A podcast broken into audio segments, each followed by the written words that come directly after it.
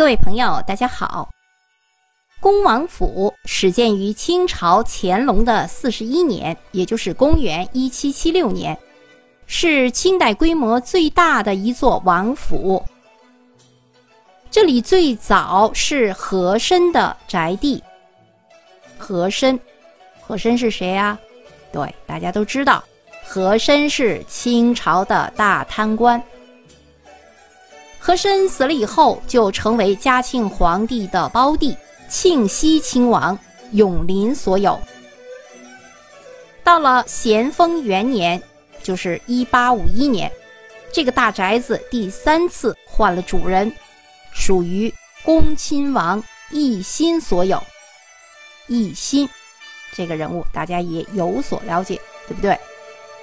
从此以后，这个地方就叫恭王府了。在上个世纪文革期间，恭王府这里是八家单位和上百户居民在这里居住，这里是个大杂院儿。在国务院总理周恩来以及古牧和李兰清三代领导人的关心下，恭王府腾退修缮工作持续了二十八年。到了上个世纪九十年代。恭王府正式对外开放了。恭王府现在是国家重点的文物保护单位，五 A 级旅游景区。历史学家侯仁之说：“一座恭王府，半部清朝史。”恭王府由多个四合院落组成，分为东、中、西三路。中路有三座建筑，就是大殿、后殿、檐楼，这里是王府的主体建筑。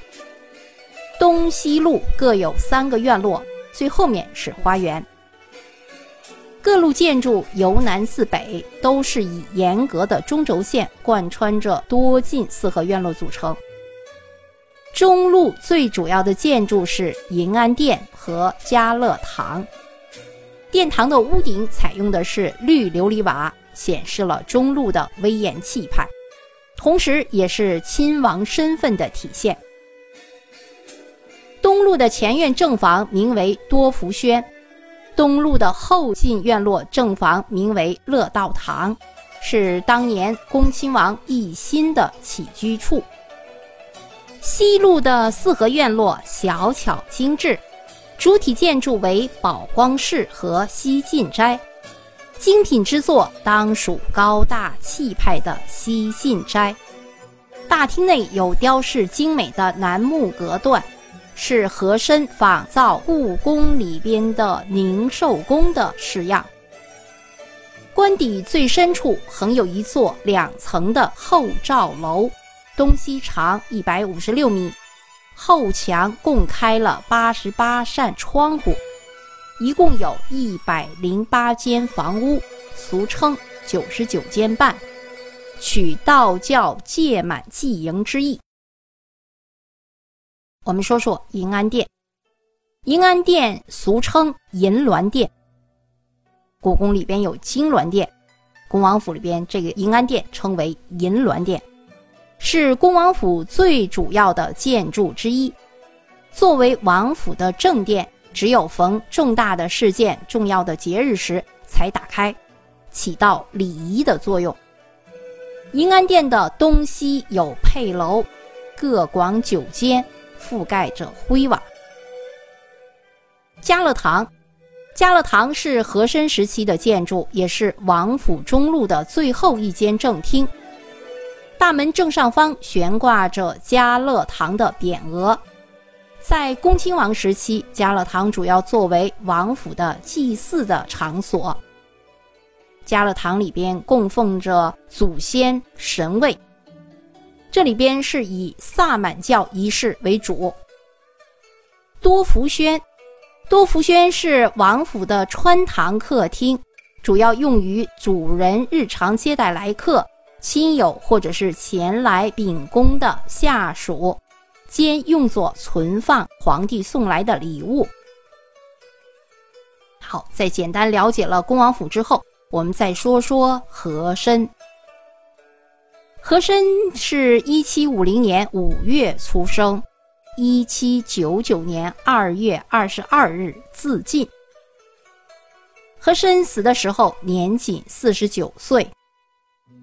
和珅是满洲正红旗，满洲正红旗八旗正红旗，清朝中期的权臣和商人。他不仅做官他还是个商人。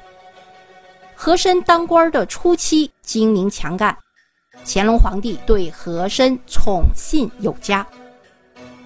乾隆皇帝并将自己的小女儿十公主嫁给了和珅的长子丰身阴德，这样一来，和珅和乾隆皇帝就是皇亲国戚了，是吧？亲家了。和珅不仅大权在握，而且还成为皇亲国戚。但是随着权力的增长，他的私欲也日益膨胀，利用职务之便结党营私，聚敛钱财，打击政敌。此外，和珅还亲自经营工商业，开设当铺七十五间，大小的银号三百多间，并且与英国东印度公司、广东的十三行有商业往来。和珅还曾担任和兼任了清王朝政府的众多要职，这些主要职务包括内阁首席大学士、领班军机大臣、吏部尚书、刑部尚书，还兼任内务府总管、步军统领等数十个重要的职务。嘉庆四年，就是一七九九年，嘉庆皇帝下旨将和珅革职入狱。和珅所敛的财富有多少呢？约有八亿至十一亿两白银，再加上拥有的黄金和古玩珍宝，这些东西都加在一起，超过了清朝政府十五年的财政收入的总和。嘉庆皇帝实际上在位的前四年是没有实权的，在乾隆皇帝死了以后才掌握了大权。